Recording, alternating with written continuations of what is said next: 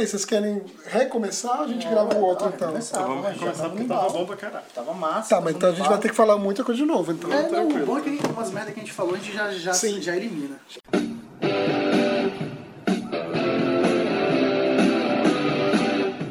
Começa agora o podcast D30, com o melhor do RPG. Olá, você RPGista que está ouvindo o podcast D30, o melhor podcast sobre RPG do país. E hoje nós vamos falar sobre preparação de suas aventuras e campanhas. Contar um pouquinho do que a gente fez e do que a gente faz para tornar as respostas que vocês vão dar para os seus jogadores algo mais prático.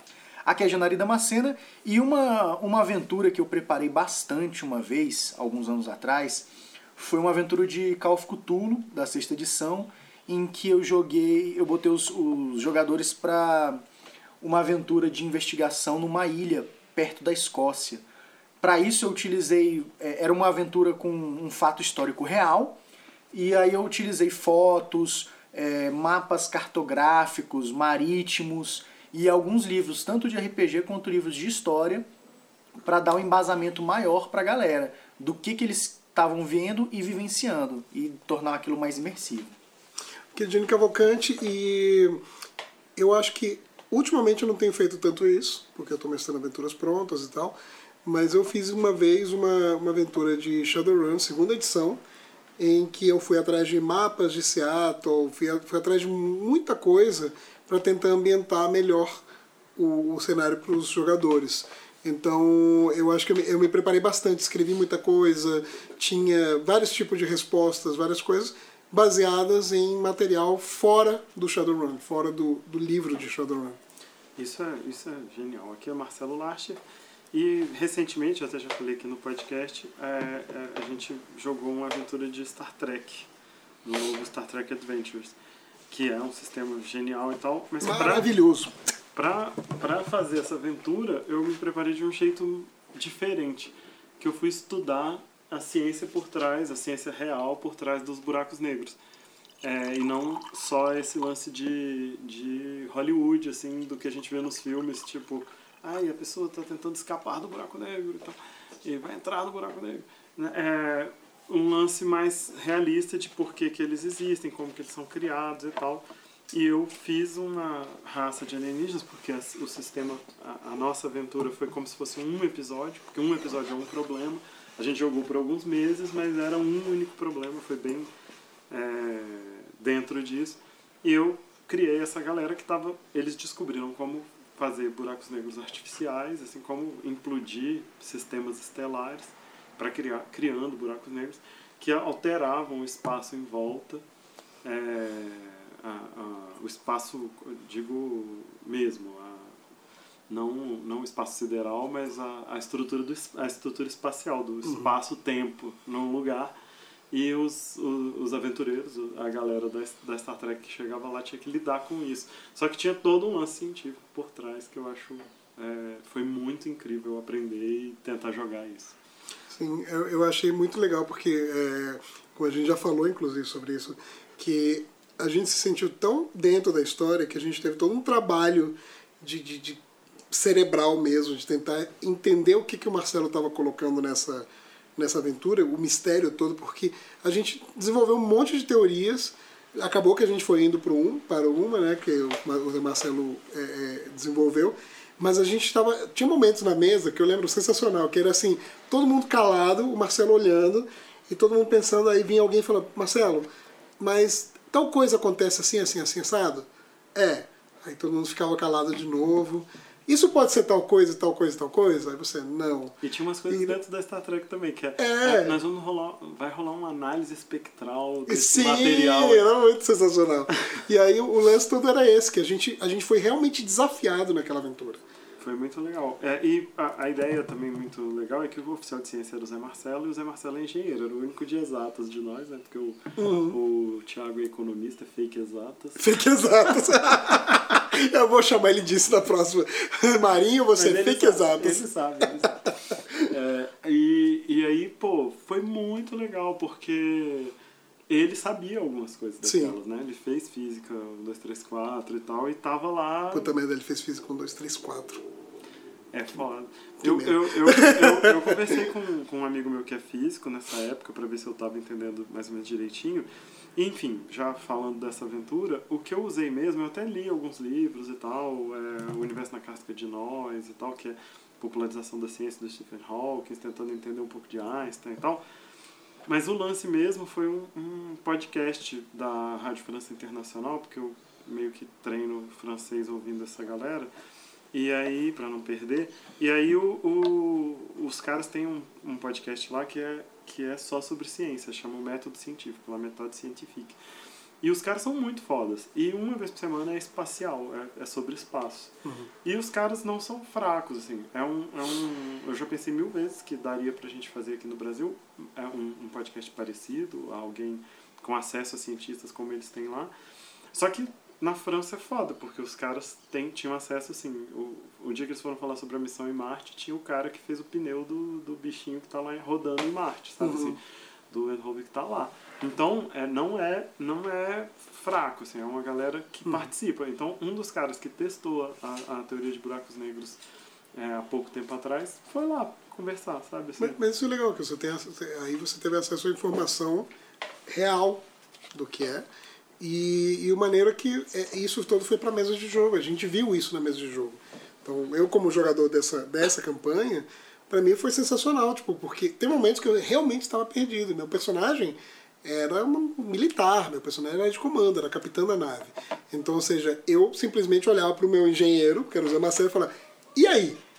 Teorias, eu quero, eu quero teorias, vamos. Teorias. E é muito legal que o sistema de jogo, assim como tem um sistema de combate, um sistema de exploração, ele tem um sistema que chama método científico lá no meio, porque tem a ver com ciência Star Trek. Sim. E aí, lá no meio tinha o sistema, o Zé Marcelo entendeu bem o sistema e a gente foi criando hipóteses mesmo, e testando as hipóteses.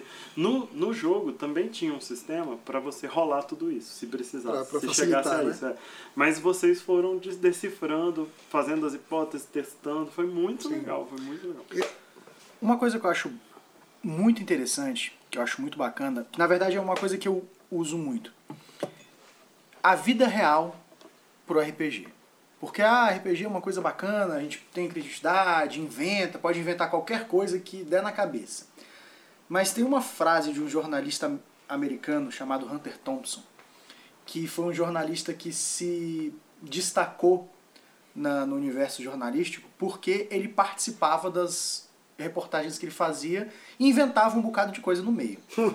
Mas o lance é que ele dizia que você devia tirar é, o conhecimento para aquilo que você estava escrevendo de algum lugar. Então você devia vivenciar as histórias, ter uma base para depois alterar aquilo.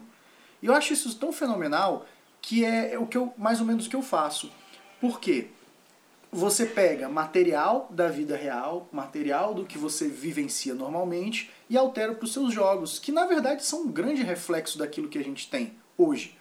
Por exemplo, quando eu mestrei essa aventura de Cthulhu, eu peguei um fato real, eu peguei fotos da época, foto do pessoal que estava lá, que era um- uma ilha em que tinha um farol e que é, foram os faroleiros que se que sumiram e eles sumiram realmente, ninguém sabe o que aconteceu e tal. Eu botei uns mitos de Cthulhu no meio, mas tudo ali era real. O mapa da ilha era real. Eu peguei, entrei no, no, no- no mapa cartográfico lá da oceanográfico da, da, da Escócia. Ilhas É, Faroé, né? É, Ilhas Faroé, no, no, no Mar do Norte. E peguei, entrei num, num, num- numa, peguei o material da, de, da marinha escocesa para poder os, incrementar ali as histórias e tal. E além das fotos, eu fui pegando esses materiais. Mas tudo que eu tento usar, até no- nos, nos jogos de D&D, sempre é muito do o que, que a gente tem hoje. Por exemplo, ah, eu tô, vou mestrar uma, uma, uma dungeon. Mas o que, que poderia ter naquela dungeon? Como é que seria a vegetação? O que, que a gente tem um paralelo hoje na Terra que poderia acrescentar? Então é mais ou menos isso que eu tento utilizar sempre. Ter uma base real, o que a gente tem hoje vivencia, e o que, que eu posso transformar e levar para o RPG. Então é basicamente o que eu acho legal de fazer, que é o que vocês estão comentando aí de ah, a ciência que levou para o jogo a partir do- da teoria dos buracos negros e tudo mais. O que, que a gente consegue utilizar real como foto, vídeo, já usei vídeos em alguns jogos de RPG. O Marcelo jogou uma partida de, um, de, um de terror, Slenderman. o Slenderman. Eu E- não joguei esse, mas eu já vi um que você botou uns vídeos de. é de era escola, eu acho, não sei, era uma. Foi, que- uma cara, e era super escola. assustador, assim. É, foi muito bem usado aquela vez, porque os vídeos, eles pareciam, você entregava os vídeos como se eles tivessem sido feitos na cidade, né, pelas Uhum. pessoas que a gente encontrava. E, pô, foi muito legal, dava uma imersão, assim. Te- Teve uma muito legal que o Janeiro, eu achei que ele ia citar essa, que foi uma aventura de vampiro que a gente jogou, que não era vampiro na verdade, era caçadores caçados, Sim. e se passava em Brasília. E aí o Janari simplesmente foi ali na Rosa Cruz, né? Foi. Foi lá na frente da sede da, da Rosa Cruz, tirou fotos, pegou o panfleto dos caras, reais quem, e tal. pra quem não é de Brasília, esse edifício da Rosa Cruz parece um templo egípcio antigo. Tem É- umas esfinges na porta. É muito doido aquilo. É, é muito típico de Brasília ter esses prédios Sim. piramidais estranhos Exato. aqui em Brasília. E aí o que acontece? Ele fez isso e eu lembro que ele, ele tinha os props mesmo, ele entregou pra gente panfleto da Rosa Cruz de verdade, uma série de coisas, e isso ajudou a gente a visualizar a coisa. Porque, ah, é muito fácil você inventar e falar um monte, descrever e tudo mais, mas quando você tem um material que é real, faz, faz toda a diferença. Não, não que você tenha que usar material real para preparar suas aventuras. Mesmo Mas, inventado. mas mesmo que seja inventado, você tem que ter uma coisa que dê verossimilhança à sua aventura, eu acho. Pra, Sim, pra, pra imersão. É, nessa aventura de terror, acho, acho primordial, acho muito legal Uhum. o, o lance real. Eu tenho uma aventura que chama Realm of Shadows, que eu já devo ter falado pra vocês, inclusive, porque eu sempre quero mestrar ela. de fato. E ela se passa numa cidade pequenininha dos Estados Unidos, é, no meio de Massachusetts, lá, bem escondidinha. Mas é, o, o, apesar de não ser muito conhecida, assim, é, nos mapas ela consta. E aí eu fui pegar mapas antigos mesmo. Nossa, que Na hora que eu imprimi o mapa antigo com as rodovias, só porque tem muita viagem, você tem que ir de uma cidade para outra e Aham. tal, não sei o que, é, chama Franklin a, a cidade, e você tem que ir de uma cidade para outra para fazer alguns, algumas coisas, né? Cara, e na aventura não tem um mapa, só tem um mapa assim dizendo Boston é aqui, Franklin é aqui, não sei o que. Mas no meio tem um monte de coisa. Aí, aí, cara, eu peguei o mapa da época, é um mapa amarelado, assim, bonito pra caramba, imprimi ele, cara. Quando eu Que colocava legal. lá, dava exatamente essa sensação para os jogadores. E olha, uma aventura pronta, eu não precisaria fazer nenhuma pesquisa, Uhum. Fez um- porque tudo está inventado ali já. Mas ter achado esse mapa que é lindo e ter achado daí tem onde que tem trem, estações de trem, rodovias naquela época. Não é tipo inventado, o cara fala, ah, eu vou pegar um trem. Aí você tem que. Claro, você pode na hora falar, tá, tem trem. Ou não, não tem trem. Vo- Você pode inventar na hora. Mas se você pensar um pouquinho, achou esse mapa, que é uma coisa real, achou uma foto da loja do cara que você vai. Sabe? Não é necessário, não é. Principalmente Mas é é legal pra caramba. Principalmente se é, um, se é baseado no, no planeta Terra. É, Eu acho que isso é muito legal. Só, só antes de. é, uma, uma coisa que foi muito legal, uma experiência recente, a gente está jogando Lobisomem Apocalipse. É, e o Marcos, ele, ele preparou uma aventura que se passa no Brasil colônia. Então a gente atravessou o oceano para chegar no Brasil e tal. É, são, são lobisomens portugueses todos. É, quer dizer, nem todos, mas enfim, a gente saiu de Portugal para cá, são europeus. E, a, e o mais sensacional foi que no meio da viagem, foi a primeira sessão, a gente estava no meio da viagem e ele começou a descrever algumas coisas e isso, sabe, me deu uma. Pera, eu já vi isso em algum lugar. E aí ele foi descrevendo, descrevendo, descrevendo, de repente a gente encontra um gigante no meio do mar. E aí ele pegou e pegou os Lusíadas e era um gigante. Eu, quando eu falei assim, ah, Damastor? tipo, e é, foi sensacional, porque tipo, era o negócio do poema do- dos, da- da- da- dos Lusíadas. Então, assim, toda a ideia de navegação portuguesa veio ali e ele fez toda uma pesquisa, foi atrás, foi ver uma série de coisas para poder colocar pra gente na aventura. Isso Muito foi genial, assim, Nosso, nosso grande mito. As pessoas ficam pagando pau pro Shakespeare. né? Uma coisa bacana é justamente isso. Preparação zero é legal. A gente comentou antes do podcast, desse podcast, a gente estava comentando que é legal, é você esses RPGs modernos, os livros novos de RPG, alguns estilos, né, mais narrativistas e tal, eles ensinam como você pode chegar numa mesa, narrar uma partida sem preparar absolutamente nada. É legal? É. Mas tem um lance também que o Marcelo comentou, que é a experiência que você tem para isso. Um jogador novo, um mestre novo que chega, lê o livro e entende como é que funciona essa preparação zero, ele vai chegar, ele pode narrar uma partida e vai ser muito massa. A diferença também é você que já tem experiência em RPG de muitos anos e tudo, chegar e não se preparar e narrar uma partida de improviso vai ser muito massa pela carga toda que você traz consigo. Mas você se preparar para poder responder algumas perguntas ou para poder improvisar em cima de um material todo que você tem e aproveitar as ideias dos seus jogadores com o que você já tem é, é muito mais é super, incrível. É super legal. É nessa história da ilha, por exemplo, você sabia como acessar a ilha de todos os lados, como sair da ilha. Sim, porque a ilha é real, então eu tinha coisa- fotos é. da ilha na época, em 1927, Sim, e sim, tinha é. fotos da ilha hoje. E, cara, uma das fotos mais fodas, que, eu, que para mim foi emblemático quando eu joguei, é a foto que tá o farol e tem os, os três faroleiros na, na, na foto, que é o registro de quando eles chegaram. Eles, O dia que eles chegaram na o dia que ilha. eles chegam na ilha. E é um registro real. e aí, quando, quando você falou que era uma Quando você mostrou a foto, eu vi, cara, essa foto é real. E aí fui ver atrás, fui atrás e descobri que aconteceu de fato, os caras sumiram misteriosamente e tal. Cara, aquilo foi uma carga muito foda, porque eu Isso pensei assim, obviamente, isso obviamente foi drogas. Foi possível. Mas o. Droga- drogas destrói a família. Não, mas não tinha música. Então, se não tinha música, não era Não ambiente era de ambiente drogas. de drogas. mas o lance é, é, na, na hora que eu vi a foto, eu pensei, cara, esses caras, realmente, aquilo ali foi o dia que eles chegaram e depois eles sumiram no mundo. É. Então, porra, a aventura mudou completamente na minha cabeça. Eu falei assim, cara, que É, foda. Esses pequenos hints, assim. Agora, esse lance da preparação é um lance fera. Tanto dá pra não preparar, dá. Ah, não, não lógico. tem problema. Faço muito Agora, isso. Mas dá errado também, dá muito Sim. errado. Dá muito errado. Eu vejo muito que os problemas de vários mestres é não terem se preparado suficientemente. E aí depois, Sim. acontece até comigo, você- depois você fica, pô, se eu tivesse preparado isso seria tão melhor. Tivesse gastado cinco minutos Cinco com isso minutos. daqui, Sabe?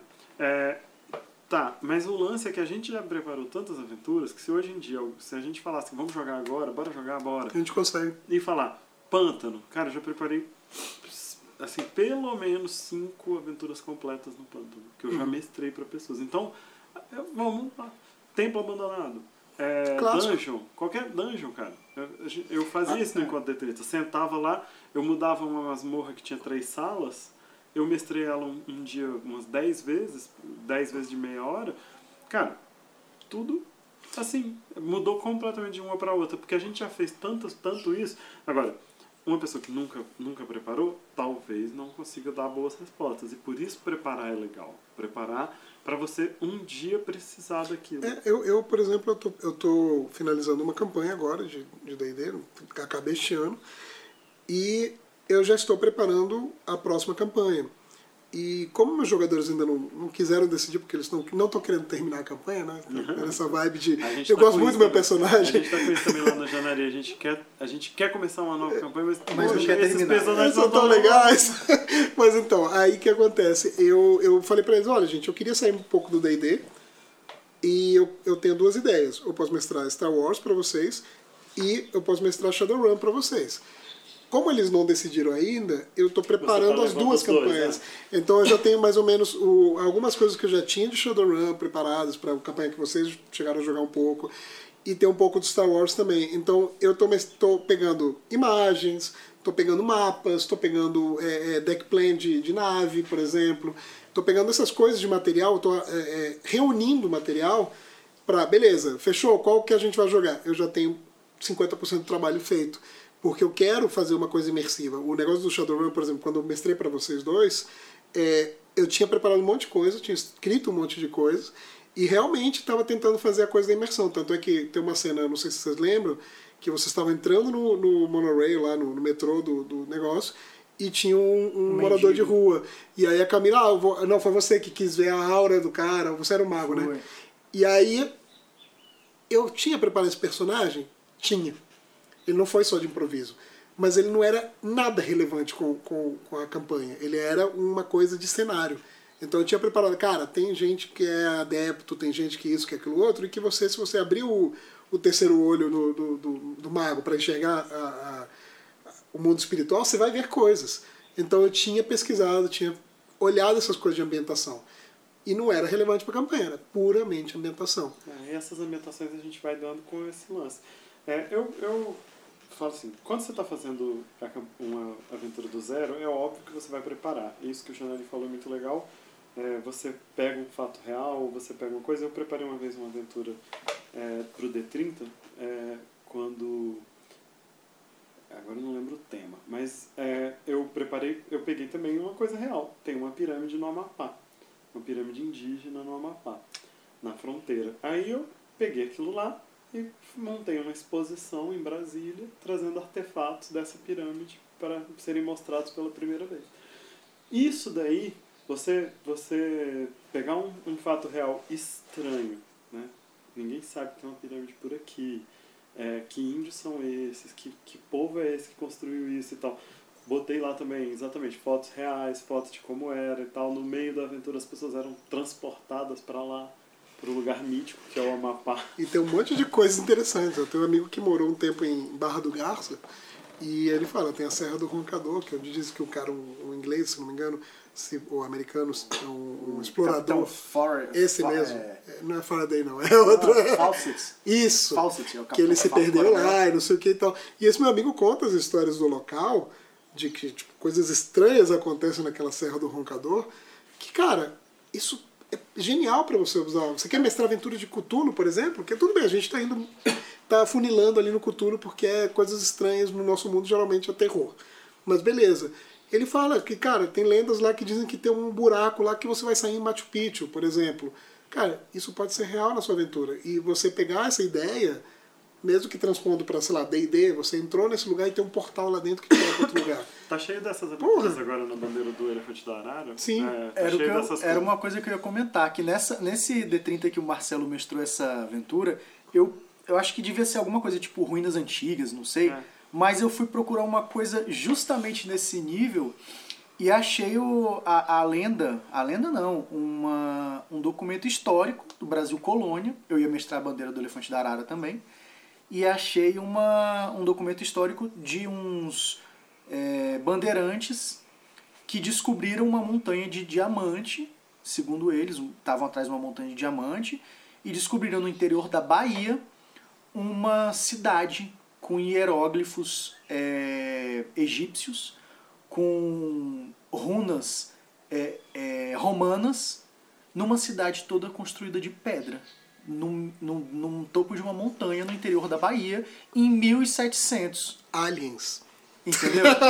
e aí, aí você pensa que, ah, e aí eu construí toda uma aventura em cima disso. Tem um relato da. da- do, do- da, eles saíram, é um, é um relato mesmo. Foi é uma busca- bandeira mesmo, em busca uma- de- Foi uma, uma bandeira mesmo, que eles saíram da, da capital, Salvador, foram até o interior da Bahia para procurar isso.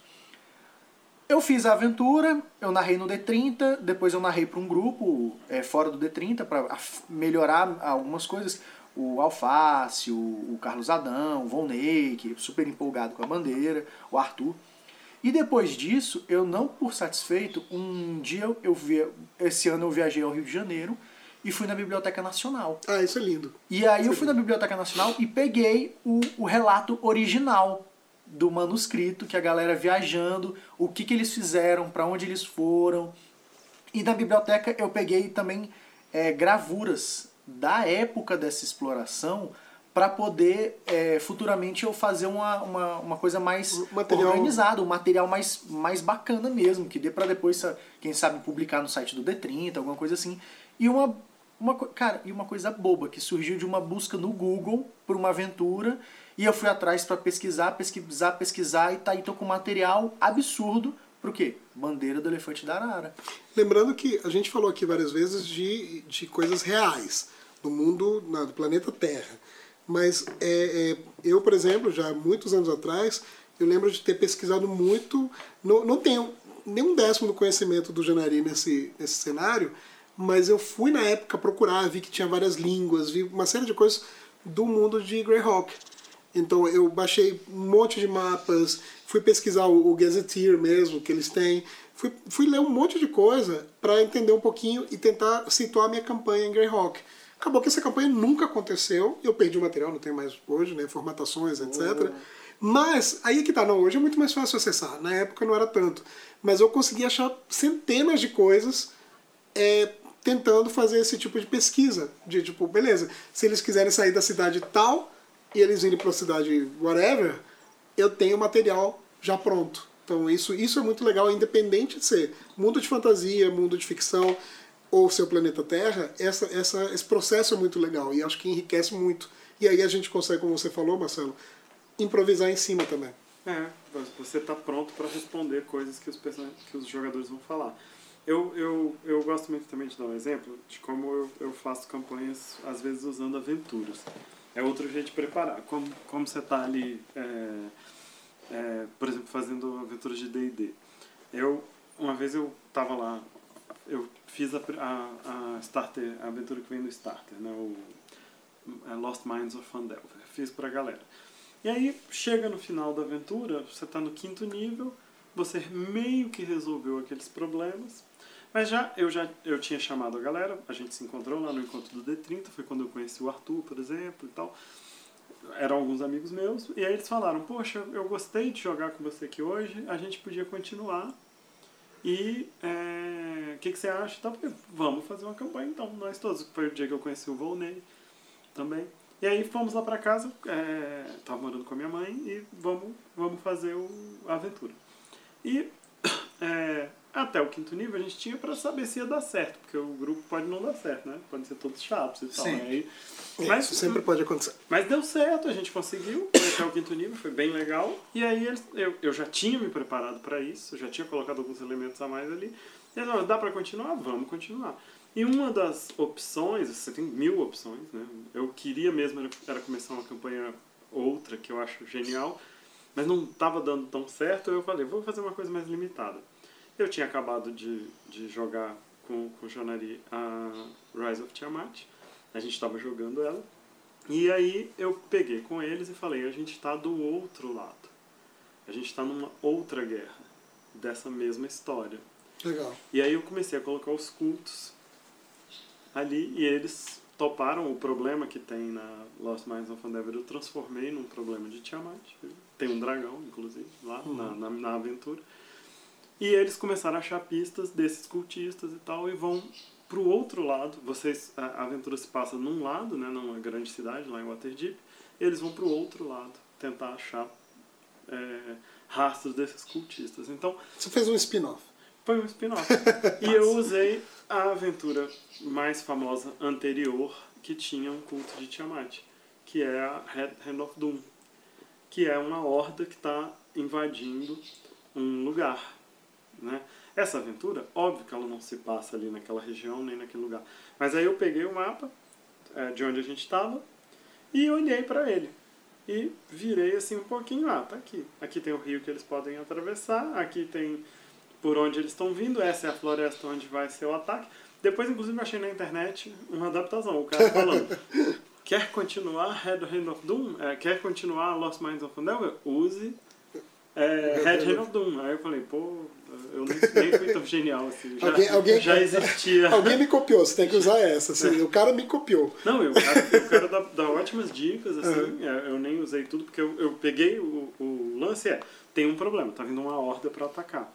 E aí os personagens descobrem isso. Descobrem sinais dessa horda é, e cultistas por todos os lados. Eu transformei os cultistas, porque na aventura os cultistas são todos. É, Bugbears. Bugbears, e gnolls, e orcs e tal. Monstros. Essa é a horda que está vindo atacar. Mas os cultistas que estão comandando isso são os mesmos da, da do Rise of Tiamat. Rise of Tiamat. Então, eu juntei as duas coisas e o, o lance de que eles estavam vindo e que era inexorável, essa horda ia chegar. Então eles começam a, cara, como é que a gente impede, como é que a gente atrasa. Foi muito legal. E você faz, eu fiz um clash de duas aventuras prontas, eu não usei as aventuras prontas como elas estão. É, você pegou a ideia Mas e... as duas ideias é, e isso daí, com isso, você prepara uma aventura muito rápido, você usa ideias que estão lá, tem uma ideia muito ruim, que é um druida que você tem que conversar, que vive num templo que parece um leão. É uma ideia ruim? É, mas um druida numa floresta que foi corrompido por, pelo culto do dragão é, é genial. Então mudei completamente. Isso eu gosto muito, já ele falou de você uhum. procurar materiais literários, a gente deu o exemplo dos Lusíadas aí. Você procurar um material literário, ver as descrições, como que descreveram um dungeon, como que descreveram o covil de um dragão e tal e tirar dali palavras. Eu gosto muito de anotar adjetivos, por exemplo, que é um lance de Dungeon World, de outros RPGs. Você anota adjetivos para você usar na descrição, porque senão na hora você. Na hora. Esquece. Sim, improvisar é muito fera, mas na hora você esquece tudo. Então você fala que tá escuro só. Você não fala que as sombras bru bruxoleiam com o Cara, fogo que você mas- apontou, sabe? Você tem essas palavras difíceis vão sair da literatura para você Uhum. se você preparar. Eu eu falo isso sempre, já tem anos que eu falo isso, eu não entendo como que as pessoas mestram é, Sem ler. sem Cara, ler. quando, quando... Sem ler fantasia. Como é que você mestra fantasia sem ler fantasia? Como é que você mestra Cyberpunk sem ter lido lá a trilogia do Gibson, né? sem, Uhum. sem ver um ghostzinho in the shell? Sabe? É, como que você mestra precisa sci-fi sem, sem ler sci-fi? Eu acho bem difícil. É claro que dá pra fazer. Mas a gente já sabe bem Mas, que as cara, pessoas mestram RPG sem ler até o Sim, livro, né? É, ler é, o uns que básico. não lê nem o primeiro capítulo. Cara, mas é, é como, por exemplo, a descrição do Tolkien, por mais que o Marcelo não goste de Tolkien, no Hobbit, do covil do, do Smaug. Quando o, o, É, o é- Bilbo... é clássica. É quando o Bilbo tá entrando, você imagina aquele túnel, não sei o que, construído pelos anões, e quando ele entra na galeria mesmo, aqueles, aquelas pilares gigantescos e ouro a perder de vista e tal. Cara, quando eu li aquilo, tipo, eu fiquei, eu imaginei toda a cena, E entendeu? não tem, assim, não é uma crítica, é, não, não deve, não é que a gente não deve ver filme, mas não é uma crítica ao filme, Ah, é sim. que filme, você vê aquilo, mas aquilo... A sua imaginação é a, a diferente. sua imaginação é diferente. Você lê a as descrições de dungeons, de cavernas e tal, e na ficção, assim como a do Tolkien, é Muito genial. melhor. É, é, é supimpa, porque você vai pegar aquelas palavras que ele usou e distorcer elas pro, pro seu fim quando Sim. você for descrever lá na frente. Sim. Não, fora que você tá vendo, você tá muito passivo aquilo, você não absorve realmente. Você viu ali, cara, uma hora depois, você não vai conseguir descrever de uma forma tão maneira quanto se você estivesse lendo e ativando o seu cérebro ali, absorvendo as palavras. Que às vezes você, se vocês não fazem isso, é interessante, você tá lendo um livro desconhece uma palavra, vá ao dicionário procurar o significado, Por favor. é muito legal, entendeu? Acrescenta pra sua vida. acrescenta para sua vida e você tá lendo, você pega todo aquele arcabouço de palavras, maneiras, de coisas diferentes que vão acrescentar na sua narração. É outro nível. Cara, o William Gibson mesmo no Neuromancer, ele descreve um, um mundo tão, ao mesmo tempo que avançado tecnologicamente, decadente em vários aspectos, e você imagina, tipo, aquele cabeamento, tipo, o cara é um hacker foda, não sei o que, não sei o que, mas tem um cabeamento exposto na casa dele de não sei o que. Você tem, ele vai descrevendo nesses detalhes assim, e que pra mim me deram a ideia de como é o mundo Shadowrun. Apesar de Shadowrun ter fantasia misturada. Mas dá a ideia de, tipo assim, cara, você dorme no que ele chama de caixão. O caixão basicamente é um hotel onde você tem um, aluga uma cápsula, onde você fica lá dentro da sua cápsula, acessa, acessa a Matrix, é, tem frigobar, não sei o quê, mas é uma cápsula. E eles chamam de caixão. Quando ele deu isso, me deu a ideia de, de, de, tá de claustrofobia. né? Bom. Então, ou seja, quando eu vou falar de Shadowrun, pra mim também é muito essa pegada. Tipo, eu, eu me baseio muito no Gibson, por mais que o Gibson não tenha dragões, uma elfos coisa, e uma coisa vai. fenomenal. Eu mestrei, eu gosto desses jogos de ficção, ficção de ação, é, do tipo 316. Mas tudo mudou uns anos atrás quando eu li o Tropas Estelares. Sim. Sabe, o livro, eu vi o filme, o filme é bem ruim.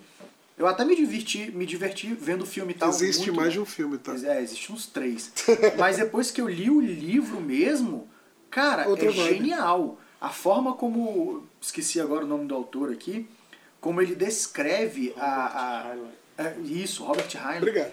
Como ele descreve a, a- a- os combates, a questão militar no Uhum. espaço, é genial. E depois eu fui ler, muitos anos depois, é, é, uns dois anos atrás, eu fui ler Guerra o John Velho? Scalzi, A Guerra do Velho. Eu quero ler ainda. Cara, isso me acrescentou muito para esse fato de militarismo no espaço. Uhum. A, a- a atualização tecnológica que ele faz, porque o, o Robert Heinlein é dos anos 60.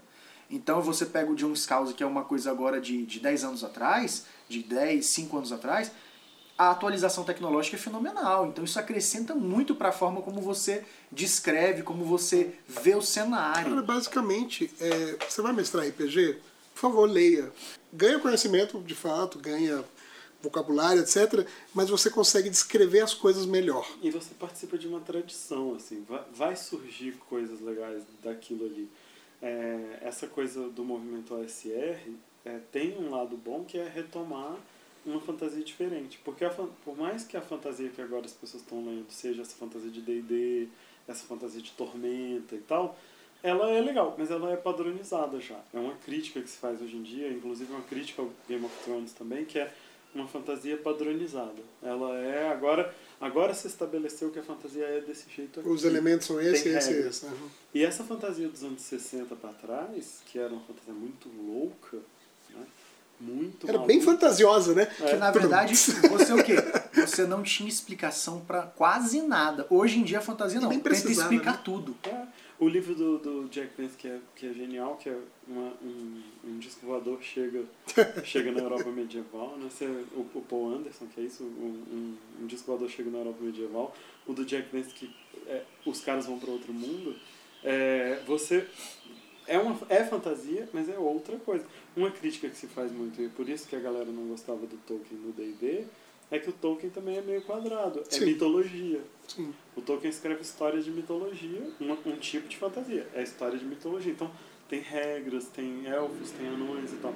E essa outra fantasia, que é uma fantasia é, fantasiosa, que não tinha fronteiras, também é muito legal. Não que você vai usar isso, mas, pô, você vê como que você A Princesa isso. Prometida, cara. É, é muito legal. Se você pegar, inclusive, o livro mesmo, A Princesa Prometida é uma coisa assim, um monte de clichês, obviamente, porque é uma comédia também, mas é um lance assim, tipo, o cara, um cara de armadura de placas, ao mesmo tempo que tem um espadachim, que ao mesmo tempo que tem um monstro, um gigante. Entendeu? Então, assim, essa, essa loucura mesmo dessa fantasia antiga é legal. Agora, é, é, puxando de volta para ficção científica, que saiu agora, eu quero muito jogar isso, o RPG do, The do, do Expanse, o livro Leviatã Desperta, o primeiro livro da série, cara, você tem toda a noção de como funciona, a descrição, inclusive, da gravidade agindo nos corpos das, das, das pessoas dentro das naves, sabe? Tipo, na hora que eles aceleram, o cara fala, não, ele sente como se tivesse um elefante no peito dele, em cima do peito dele, não sei o que. Ele tem uma descrição tão legal e é uma fantasia, uma fantasia, uma ficção científica tão verossímil que é, é sensacional. Então você, Esse- esse você vai mestrar algo assim, é esse hard lindo. sci-fi, cara, depois que você começa a ver ele, assim, é, é muito legal. E nesse caso, por exemplo, a, a série é muito, é muito legal. E a série é também. muito próxima série do livro. É, muito bem escrita, assim. É. É, tem um cinema também que a gente pode, que a gente pode ver e que vai ajudar muito o- os filmes é, baseados no Stanislaw Levy, né, lá do Solaris Ah, e sim, tal, sim. Que são ficção científica muito louca do espaço Uhum. e os filmes são muito esquisitos, mas cara, é, ali tem tanta ideia. O próprio 2001 são ideias malucas, mas descrições do espaço que não são usuais, É bem legal. você, você vai atrás. Tem, tem uma parada que é legal que eu lembrei agora, rapidinho. É, não sei se isso está acontecendo nos RPGs mais novos, mas era muito comum nos anos 90. O GURPS tinha muito isso, inclusive. No final do livro, muitas vezes, tinha uma lista de filmes e livros que te ajudariam a ambientar a sua, sua campanha, a sua aventura. Isso era muito legal, porque realmente vinha uma lista. Livro tal, tal, tal, tal. Filme tal, tal, tal, tal. Uma lista grande. Alguns livros tinham isso. É, tem- eu achava isso a- genial. ainda hoje tem, tem muito livro que, que diz as inspirações, as É. fontes de onde eles beberam.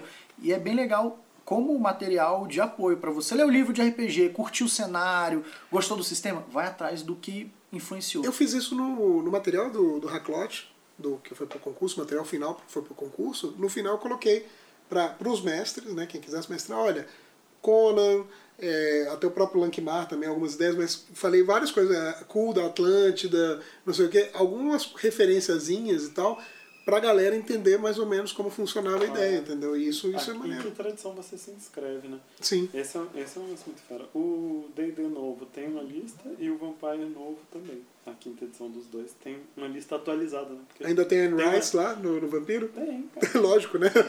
Anne, Rice é um- uma referência... Eu não Forte. vejo também... É exatamente isso. Como uma pessoa vai mestrar vampiro e nunca leu Anne Rice. e não leu Anne Rice, não viu Não é, leu Drácula. Viver, não leu Drácula, sabe? Uma Oi, Drácula, tradição, uma Bram tradição moderna.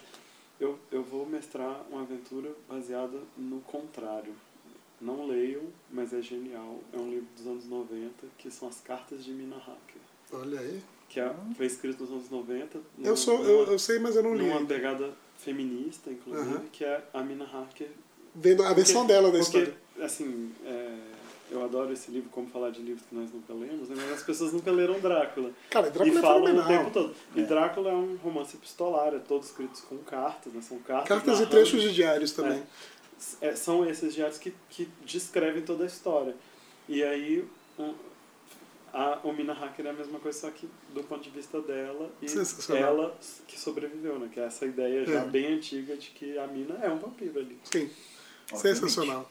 Inclusive, ela é uma vampira que participou da Liga Extraordinária. Exatamente. Todos sabemos. então é isso, pessoal. É, se você ouviu esse podcast, curta também as nossas redes sociais. Temos lá Facebook, Twitter, Instagram. Entre no nosso site www.d30rpg.com.br e a gente tem um bocado de material, várias coisas que vocês podem aproveitar nos seus jogos, ideias, enfim. Achar os podcasts antigos. E vai lá no, no encontro em agosto agora pra dar um abraço na gente. né? É isso, Valeu. valeu.